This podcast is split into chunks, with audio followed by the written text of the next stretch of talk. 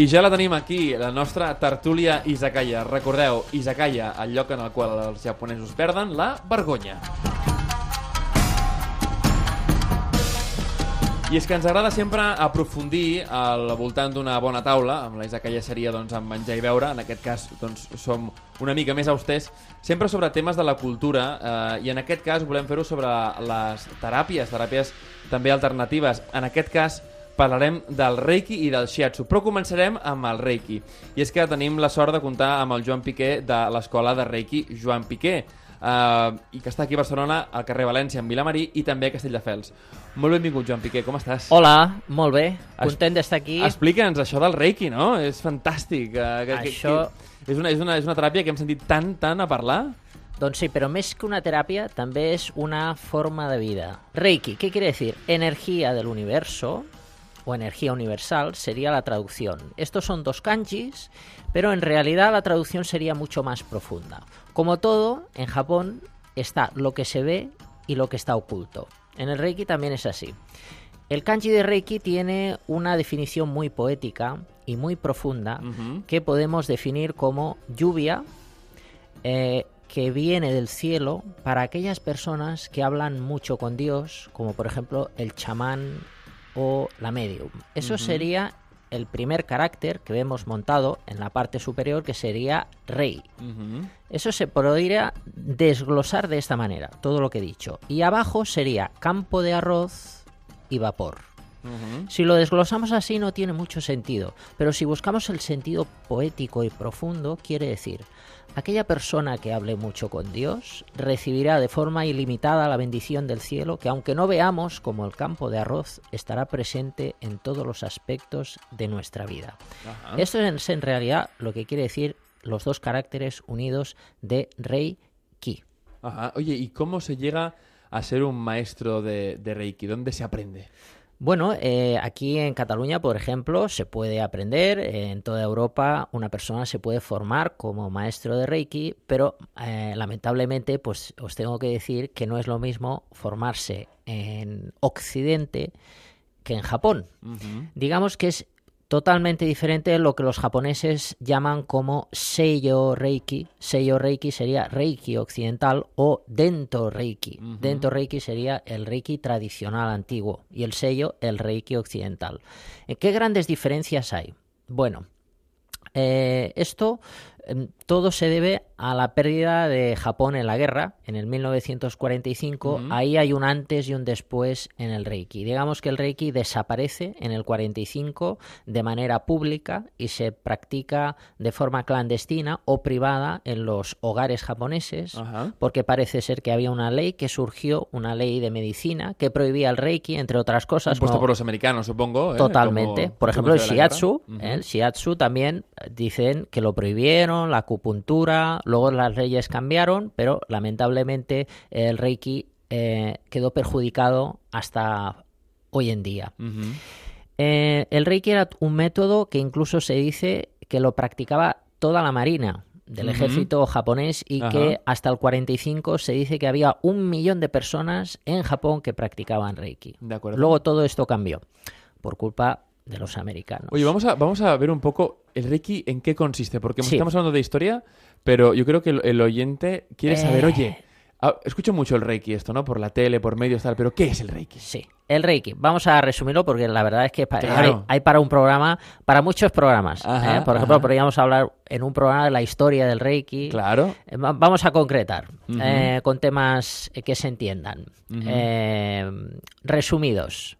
El Reiki es un método que ayuda a traer a la persona equilibrio en cuerpo y mente, crecimiento personal y equilibrio energético, bienestar físico y mental. Ajá. Pero ¿cómo se hace? Es decir, ¿cómo conseguimos esto? El Reiki se ha hecho popular por la imposición de manos, pero en realidad hay una cosa que es el pilar del Reiki. He ahí una de las grandes diferencias del Reiki de Occidente y el Reiki de Japón, que es la meditación. Ajá. Entonces, en el Reiki de Occidente no existe la meditación y en el Reiki de Japón es el pilar. Gracias a la meditación tenemos todos esos beneficios y todo ese equilibrio y todo ese progreso y en realidad lo que buscamos que es el Anjin Ryumei, que es eh, una palabra que se define como eh, conseguir paz en el corazón. Ajá. Entonces, ¿esa meditación es activa por parte de quien recibe el Reiki o de quien eh, lo emite?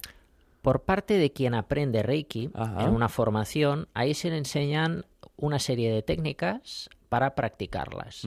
Eso el practicante de Reiki.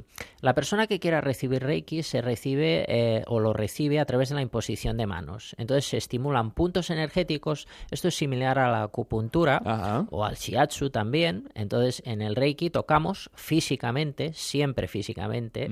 Otra de las grandes diferencias, el Reiki de Occidente no se toca, Ajá. se mantiene una distancia entre el cuerpo físico y las manos, y en el Reiki de Japón siempre se toca. Entonces, a través de ese tacto físico con las manos, se devuelve el cuerpo a su estado original de equilibrio. Ajá. Oye, esto podría sonarle a más de uno a una terapia que ha, que ha sonado mucho también como la de la polaridad y esas cosas, ¿no? ¿Tiene algo que ver? ¿Se basa en eso, no?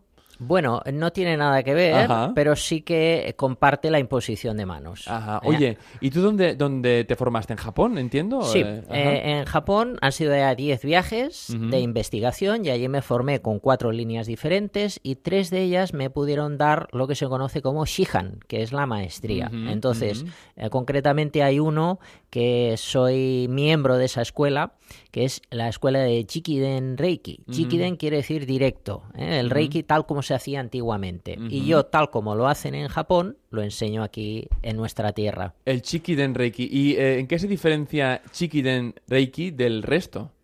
Pues totalmente ahí he encontrado no solamente que me enseñen unas técnicas, sino que también eh, reciba la transmisión de la tradición antigua. Eso es lo que me apasionó. Notar en, en- en esa enseñanza como un peso que es el peso de la tradición. Eso fue lo que me enamoró de este método. Tengo que decir que completé la, ma- la maestría de 10 métodos diferentes, no solo en Japón, también en España, completé otras formaciones eh, y para mí el Jikiden es eh, lo mejor. Oye, y cuando tienes alumnos que quieren ah, aprender, ¿no?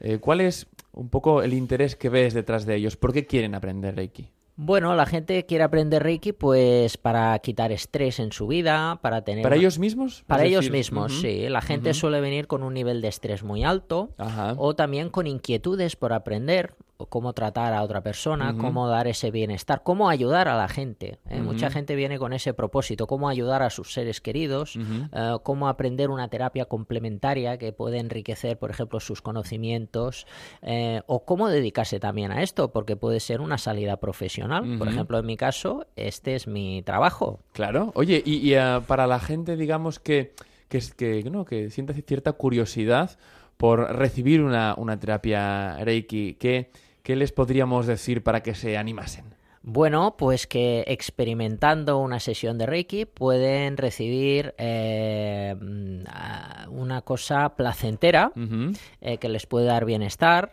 eh, relajación y que yo aconsejo que lo disfruten porque es una experiencia fantástica. ¿Es necesaria la meditación para poder recibir mayores beneficios de, de una sesión de Reiki? No es necesaria porque la persona se tumba en la camilla Ujú. y ya inmediatamente entra en ese estado de meditación. Ujú. Aunque no lo busque, la Ujú. persona puede venir con mucho estrés, pero a través de la imposición de manos en esos puntos determinados, entra la persona en ese estado de bienestar. O sea, la persona se puede permitir eh, el hecho de venir con mucho estrés a la consulta. Ajá, ok, entonces no, no hay un, no hay un límite de estrés, ¿no? No, hay un límite de estrés. Bueno, yo siempre aconsejo que la persona cuando venga a verme, eh, si puede ser ese día eh, antes de venir a verme, no tome café. Lo aconsejo. Café, Algo casi imposible hoy en día, ¿no? café, Porque- té o estimulantes. Ajá. Aconsejo eso si es posible. Ajá, porque sí que es verdad que con, con hoy en día va- funcionamos a base de café. Siempre se dice que, eh, ¿no? que no tomamos drogas, pero en realidad el, el café es la gran droga de Occidente, ¿no? Siempre estamos con café todo el día enchufados, ¿no? Totalmente. Bueno, y en Japón, a- Japón también toma café, pero sobre, claro, sí, sobre, sí. sobre todo té. El té verde, sí, sí, Yo que está en todas partes. Yo confieso, aquí en España no puedo tomar té porque me pone pone muy nervioso, pero en Japón, desde que Mm. me levanto hasta que me acuesto, estoy tomando té y duermo perfectamente. Es un efecto muy distinto, ¿verdad? Es un efecto calmante, despejante, pero calmante, ¿no? Sí, Estás sí. despejado, pero no estás nervioso. Eh, dentro de lo que eh, un poco popularmente se, se puede llegar a conocer eh, como Reiki, ¿qué mitos podrías decir tú que, que tiene la población en general o, que, o bulos que circulan por ahí que podamos desmentir? Bueno, pues eh, la verdad es que hay muchos, pero así como cosa anecdótica, curiosa, podemos hablar de la historia. Por ejemplo, este señor, Mikao Usui, antes de dedicarse a esto del Reiki, que le llegó por accidente, era secretario, se dice, de un político llamado Shinpei Goto. Entonces, ese se puede decir que fue uno de sus últimos empleos, aunque eso es algo que estoy investigando, pero en Japón cuentan esa historia. Ajá.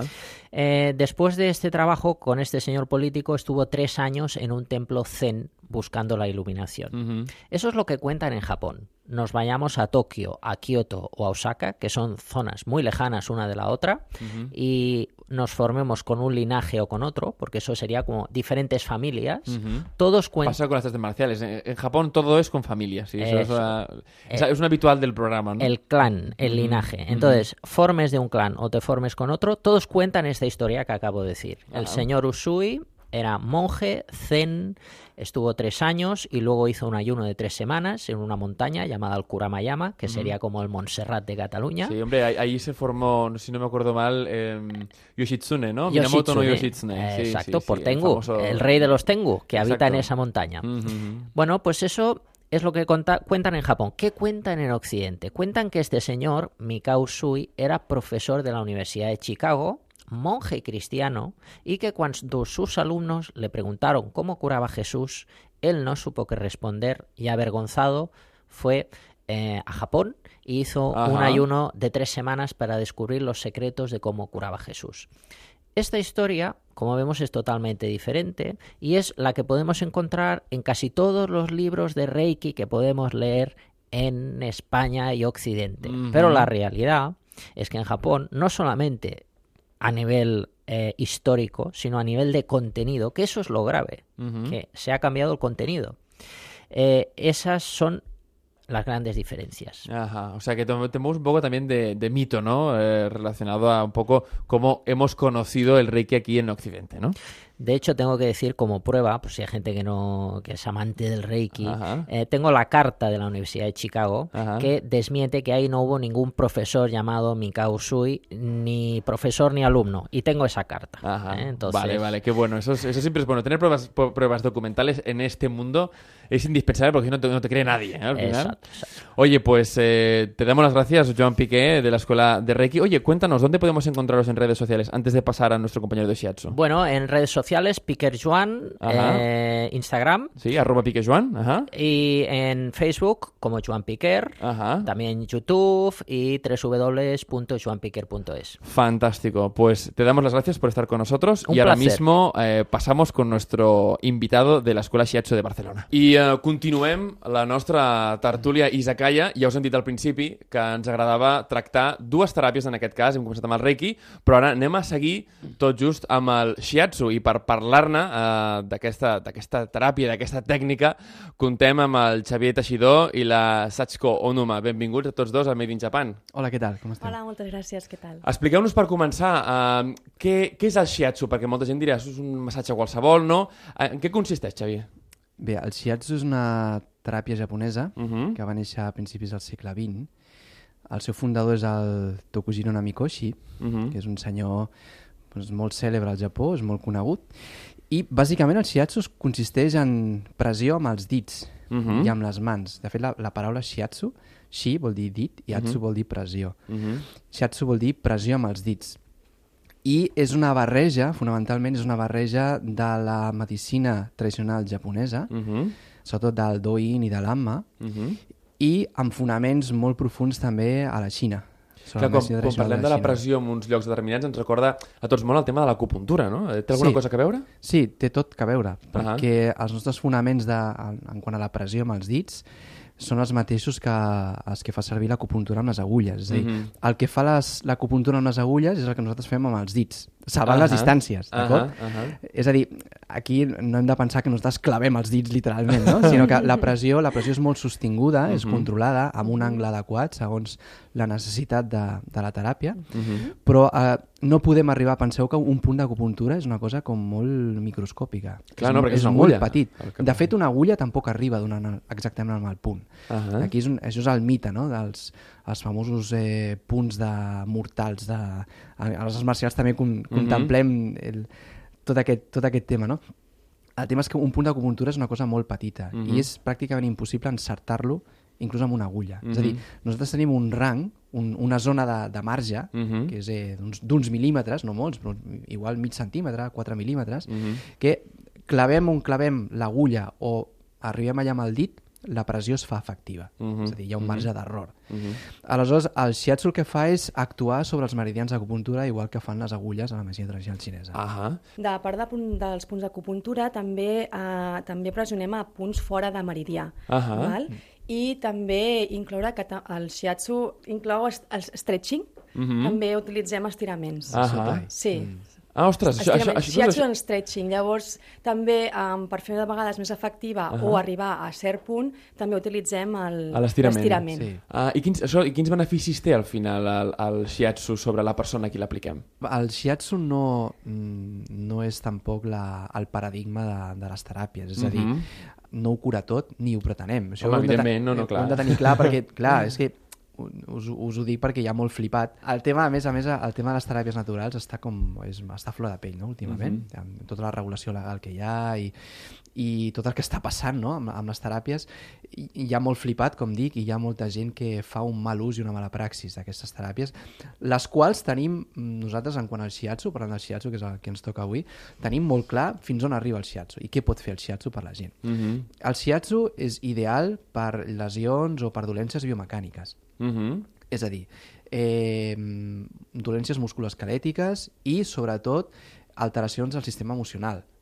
Ostres, que sobretot. Mm És a dir, jo tinc, tinc ansietat, tinc angoixa, tinc insomni, tinc aquest tipus de coses. Bueno, la- la- L'insomni i l'ansietat són, són, és la mateixa cosa, no? Sí, eh? Però, I clar- és el mal del segle, del segle XXI, eh? Sí, sí, Mhm. efectivament, l'estrès, tota, tota aquesta cosa que Mhm. ve associada amb, amb, amb l'alteració de les emocions i del sistema nerviós, Mhm. doncs el shiatsu té molt a dir aquí, Sí. perquè és molt efectiu, molt, molt efectiu. És a dir, el shiatsu el que fa, quan tu reps una pressió, passen dues coses al cos. Una, que el cos comença a alliberar hormones, Mhm. serotonina, dopamina, endorfina, eh? que a tothom li sonen, i a més a més eh, el sistema parasimpàtic del cos comença a activar-se. És a dir, el sistema parasimpàtic el que fa és desactivar el cos. Ahà. Sí? Molt ràpidament, el sistema simpàtic el que fa és eh, activar el cos. És a dir, eh, activa les pulsacions, puja les pulsacions, l'escalfa, etc. i el, el parasimpàtic fa tot el contrari. És a dir, quan tu te'n vas a dormir a la nit, El que desactiva, eh? el cos es prepara per al descans i comença a desactivar funcions vitals, no? I això és el que fa el sistema parasimpàtic, sobretot. Nosaltres, nosaltres quan, quan pressionem amb els, amb els pulgars o amb les, amb les palmes de les mans, el que fem és activar eh, eh, treballar sobre aquest sistema parasimpàtic perquè el cos es relaxi. Ahà. Llavors, a partir d'aquí, i també mm, manipulant, palpant, eh, sentint la situació del cos i també fent una miqueta de, de briefing amb el pacient, és a dir, el pacient ens ha d'explicar... Clar, d'explicar, no?, quina és la dolència, què li fa quin és mal, el passat, no? Clar, no? el, nosaltres la, a les dolències li diem símptomes. Mhm. no? El símptoma, el shiatsu és una teràpia integral. Què vol dir? Que si a mi em fa mal la cervical i vinc a que tu em, em curis les cervicals, jo probablement, pel que tu m'expliquis i pel que jo noti al teu cos, avaluaré i arribaré a la conclusió de que sí, et fa mal les cervicals, però no perquè et passi alguna cosa a les cervicals. Mhm. Pot ser que sí, que pot ser, sigui una dolència mecànica, és a dir, mira, un cop de vent i, me, i tinc tortícolis, no? Però moltes No vegades... sol ser així, eh? Moltes vegades diem el Clar. cop de vent, però Sí, sí. hi ha darrere una història més llarga, eh? Exacte. Llavors, eh, la, el símptoma, segons per nosaltres, és un reflexe d'una dolència més profunda dintre del cos. Mhm. Sí? És a dir, a, a mi em pot fer mal, jo tinc, mm, puc tindre problemes gàstrics, per exemple, de digestió, però probablement això vingui de l'esquena. No? O tinc un, em fa mal al turmell, però igual no és el turmell, sinó que té a veure amb, amb les meves cervicals, per Mhm, exemple. No? mhm. Doncs Tot això està molt associat. Aleshores, hem de tenir clar quines, quins són els límits d'actuació del shiatsu, que sobretot està especialment indicat pel sistema musculoesquelètic, Mm. per dolències emocionals, etc. I, i, I sobretot que és una teràpia preventiva. Ahà, És a dir, que això es prepara, no? La medicina Mhm. oriental és molt clara, l'acupuntura és molt clara, no? És a dir, els xinesos també superen. Mhm. I els japonesos també superen, no? És a dir, no, és que... Una cosa no treu l'altra, eh? No treu l'altra. Mhm. És a dir, a la Xina i al Japó eh, són molt preventius en aquest, en aquest sentit. Abans que arribi l'enfermetat, jo passo pel taller Mhm. i mantinc el cos amb unes bones condicions. És un manteniment, aquí, aquí a Europa no estem tan acostumats a fer el manteniment. No, és, no. Eh, quan, quan ja és massa tard hem de passar pel quiròfan. Uh, trobeu que uh, una mica de cara a la gent que us arriba, uh, veieu que, bé, això ho diu tothom, no? però és interessant sempre veure de cara als qui tracteu a les persones que tenen aquestes dolències, que l'estrès és, diguéssim, la gran, per dir-ho d'alguna manera, la gran dolència del nostre temps? Sí, sí que, sí que l'és. A més, moltes lesions físiques Mhm. venen, venen a través de les emocions. Nosaltres també treballem el sistema orgànic Mhm. i és, hi ha una tècnica dins del shiatsu que es diu ampuku, que tracta també totes les, tots els òrgans. Mhm, val? mhm. I cada òrgan, mm, en medicina oriental, eh, té una emoció, Mhm, també. Ara mhm. no farem una classe de, de medicina. Ah, mira que bé, ja comencem, eh? Sí, llavors, clar... Curs, curs número 1, comencem. Sí, no hi ha medicina més aquí con convencional. Sí. També doncs, eh, es traduiria amb, amb, amb les fàcies, amb les retraccions que tenim físiques, orgàniques i les Mhm. fàcies del, de, dels òrgans.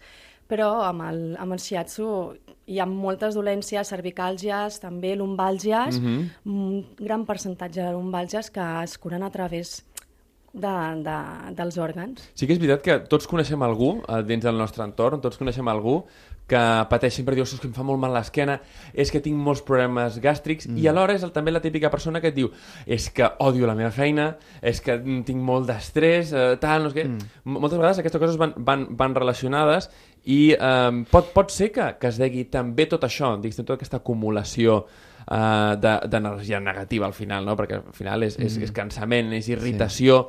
Sí. Pot ser també perquè passem poc, com diu vosaltres, per, pel taller? Sí, jo, jo crec que bàsicament la qüestió és que ens preocupem poc per nosaltres mateixos. Mm -hmm. Ens cuidem molt poc, no? És a dir, I això no té per què voler ser un símptoma d'egoisme, no? Voler preocupar-se per, tu, per un No, mateix. no, al contrari. Que la gent moltes vegades ho Molt relaciona, però fixeu-vos que la gent a vegades diu eh, és que aquest es preocupa molt de si mateix, no? No té res a veure tenir cura d'un mateix, no? Mm. Amb donar-se a, no? donar bombo, no? Jo crec que aquest, aquest és, un, és un punt clau, no? Ara, i més amb, amb, la, amb la moda de les xarxes socials mm -hmm. i el Mhm. postureo, i sembla que si no et fas una foto a Instagram fent ioga ja no ets ningú avui Ostres, dia, sí, no? sí, Perquè els, els instayoguis, no? eh? Déu-n'hi-do. Aleshores, eh, no, no, el, fins a cert punt, l'ego- l'egoisme ben conduït és, com, és, és a l'ego, no? Mm. -hmm. És que és una persona molt egocèntrica, no? Si l'ego està bé, l'ego és útil, Mhm. però ben estudiat, ben entrenat, ben, ben, ben, ben col·locat, no? Aleshores, eh, crec que hauríem de copiar una miqueta més a, als orientals, en aquest cas als japonesos, Mhm. en quant al manteniment i a la cura que tenim del nostre cos i a la consciència corporal que tenim. No? Moltes Mhm. vegades som molt inconscients. En aquest... bueno, en- de fet, l'humà és molt inconscient en moltes coses, no? De, És del seu conscient en entorn, moltes, no? però malauradament no aquí, arribem a aquí, tantes, no? aquí sortirà un altre debat, eh, em Mhm. sembla.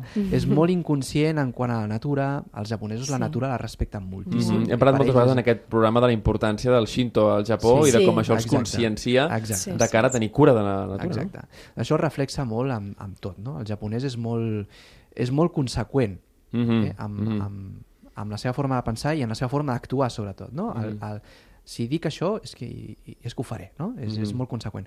Aleshores, ells tenen molta cura de si mateixos i que al, al final es projecta en, en la cura pel que els envolta, no? I Mhm. passar cada 15 dies o cada 10 dies, passar per la camilla, pel Mhm. i rebre un shiatsu per mantenir-se, Mhm. de la mateixa manera que hi ha certs aliments que no, que no, que no tasten i altres Mhm. que sí, no? Mhm. No estem parlant ara de, ni la dieta d'Okinawa, ni... No, no cal, no cal, Mhm. perquè a més els japonesos també, déu nhi amb, el, amb la carn, no? Sí, no, i tant, i tant. Perquè aquí tenim molts mites de que no, al, al Japó només mengen peix. No, mentida. No, no, no. no. Mengen molta carn, no? En el moment en què eren tots pobres de misericòrdia, sí, però, però ara ja no. és un altre món, és un món Jo crec, diferent. jo crec que en aquest sentit eh, tenim molt, molt a aprendre de, de la cultura japonesa Mhm. i passar pel taller, cuidar-nos una miqueta més Sí. i, i sobretot disfrutar una miqueta les bondats d'aquest tipus de teràpies perquè són grans desconegudes Mhm. també una miqueta per, per tota la voràgina que, que hem tingut a, Mm -hmm. en de aquest diferents sentit. teràpies, no? Sí. Parlàvem fa un moment amb el nostre convidat anterior sobre uh, la teràpia de polaritat també, que és una cosa que també va arribar, no sé molt bé d'on, no? però que també tractava de posar doncs, uh, pressió, tal, bueno, en fi, hi ha hagut moltíssimes d'aquestes. Entrant ja cap al final de- de- de- d'aquest espai, m'agradaria preguntar-vos per experiències personals, perquè és sempre molt enriquidor per tothom qui ens escolta, conèixer de les vostres uh, vivències, en aquest cas, amb, amb el shiatsu. Abans um, ha sortit un tema, crec que bastant, bastant interessant, sobre, sobre la teva àvia, Sachiko, explica'ns. Sí, doncs, a veure, jo vaig entrar en el món de, dels massatges de l'AMMA quan tenia dos anys, Mhm. val? i tota la, de fet, totes les meves cosines i la meva germana ens obligaven a tota la família a fer-los ja amb els peus i amb les mans. Ahà. Vale? Llavors, ja sempre, ca- cada any, ja per tradició, ja m'ho feien fer. I la meva àvia, hi havia una frase que sempre em deia quan, quan li estava fent, que era que era xin de moí, que vol Mm. dir és que podria morir-me així, Mhm. no? I de fet, l'any passat, ella rebia tres vegades per setmana shiatsu, perquè al Japó el shiatsu està dins el marc de sanitat i treball, vale? Mhm. Um, i en rebia tres vegades i va morir en una d'aquestes sessions Ostres. i la veritat és que en el funeral el meu, el meu tiet, bueno, que tradició cinto, cintoista, mhm. um, amb llàgrimes als ulls que mai l'havien vist plorar, a més Mm. era l'hereu de la família que era Mhm. com com molt, molt especial que, que plorés, mm, ens va dir que, que, que orgullós que, que havia, que havia mort. Que havia mort en aquest moment, no? Sí. Però per ella també de- d'èxtasi, era una cosa Exacte. de plaent, no? Que no, no, havia, Exacte. no havia patit, no? És molt No havia important. patit, no havia patit, perquè ja estava molt amb, amb camilla, ja portava 3 o 4 anys, Mhm. i poder morir així és que per ella era el... Doncs que bé, Xin de Sí. Moí, al final. Xin eh? de Moí, Xin de Moí. Fantàstic, va així. Uh, Ai, Xavi, sí. alguna, alguna experiència teva que ens vulguis comunicar just abans de, de tancar aquest espai? Sí, jo, jo vaig tenir, una, mm, curiosament, una experiència similar a la, a la de la Gemma, en aquest sentit, tot just quan jo havia acabat els estudis i Mm. em posava a exercir com a terapeuta, Mm -hmm. un dels primers pacients que vaig tindre era un senyor d'uns 50, no arriba als 60 anys, i eh, li estava tractant l'esquena amb Mm. pressions i de cop i volta vaig sentir com que aquell senyor estava com molt enfadat. Jo vaig Mm. connectar amb les emocions d'aquell senyor. No m'explico per què, va ser com molt surrealista. Mm. Mm. A més, jo, jo, jo sóc molt obert amb el tema de les energies Mhm. i, i crec que hi ha energies subtils que no, Mm. que no podem percebre. No? Però al cap i a la fi vaig començar a rebre emocions d'aquell senyor que estava molt enfadat i que estava enfadat amb la seva dona. Mm -hmm. Dic, ostres, que curiós, no? I per què estic jo pensant això ara mateix, no? Mm. Però vaig pensar, dic, "Ma, són coses meves, no? Ara Mm. m'ho estic imaginant, Imaginació dic, fa pura, molta no? calor, m'ha pujat la pressió, no, no sé, no sé, he menjat poc, no sé, alguna cosa, alguna, jo alguna, alguna enfadat. explicació física, no? El cas és que jo no vaig dir res, ni vaig fer cap comentari a aquest senyor i, i vaig, al, al final de la teràpia estava seguint amb la sensació de que aquest senyor està molt enfadat i enrabiat amb la seva dona, no? Mhm. I està, està enfadat i trist, no? I dic, dic no sé, no? no és igual, quan torni un altre dia ja, ja es vinarem què. Quan surt el senyor, se'n va- surt per la porta i la recepcionista del centre em Mhm. diu, què tal ha anat? Dic, "Mm, doncs ha anat bé, la teràpia ha anat bé? Dic, però clar, dic, he tingut una sensació molt estranya, perquè dic, aquest senyor, mm, jo sentia que estava com molt enfadat i que estava molt enfadat amb la seva dona. Diu, ah, que no t'ho ha dit? Dic que, dic, no, dic que, què m'havia de dir? I diu, no, és que la seva dona va morir fa dues setmanes. Au! I em vaig quedar planxadíssim. Dic, clar, Ostres. ara entenc. Mm. Estava enfadat, estava enrabiat Clar, perquè havia marxat. clar. Saps? Mm. I, I va ser molt fort, l'experiència va ser molt forta, però em, em, em va reconfortar arribar a aquest nivell de connexió amb un pacient que no, no sempre succeeix, eh? també, Mhm. també us ho dic, que és, és, no és habitual la connexió, però hi ha vegades que la gent ve amb aquesta necessitat de connexió, no sap que la necessita, Mm -hmm. però tu amb, amb, la, amb, amb el teu tacte, amb, el teu, amb la teva empatia, doncs Ho reps, no? Reps al final l'energia que ella està... i has de fer la teva feina, que és ajudar-lo. Fantàstic. Doncs ens quedem amb, amb, aquesta, amb aquesta idea que aquesta teràpia, el shiatsu, serveix sobretot per ajudar els altres. Em quedo també amb la idea de que hem de passar pel taller de tant en quant, que és important, fer un- alguna revisió, i que eh, tenir cura de l'ego també és tenir cura de nosaltres mateixos, no donar-nos autobombo, com moltes vegades es diu, eh, és el que centra aquestes teràpies, sinó al contrari, tenir cura per nosaltres poder després tornar cap als altres. Així doncs, Xavier Teixidor i Sachko Onuman, moltíssimes gràcies per acompanyar-nos i ens veiem amb tots vosaltres dintre d'una estona. A Onda Cero Catalunya, Made in Japan, el programa sobre la cultura japonesa.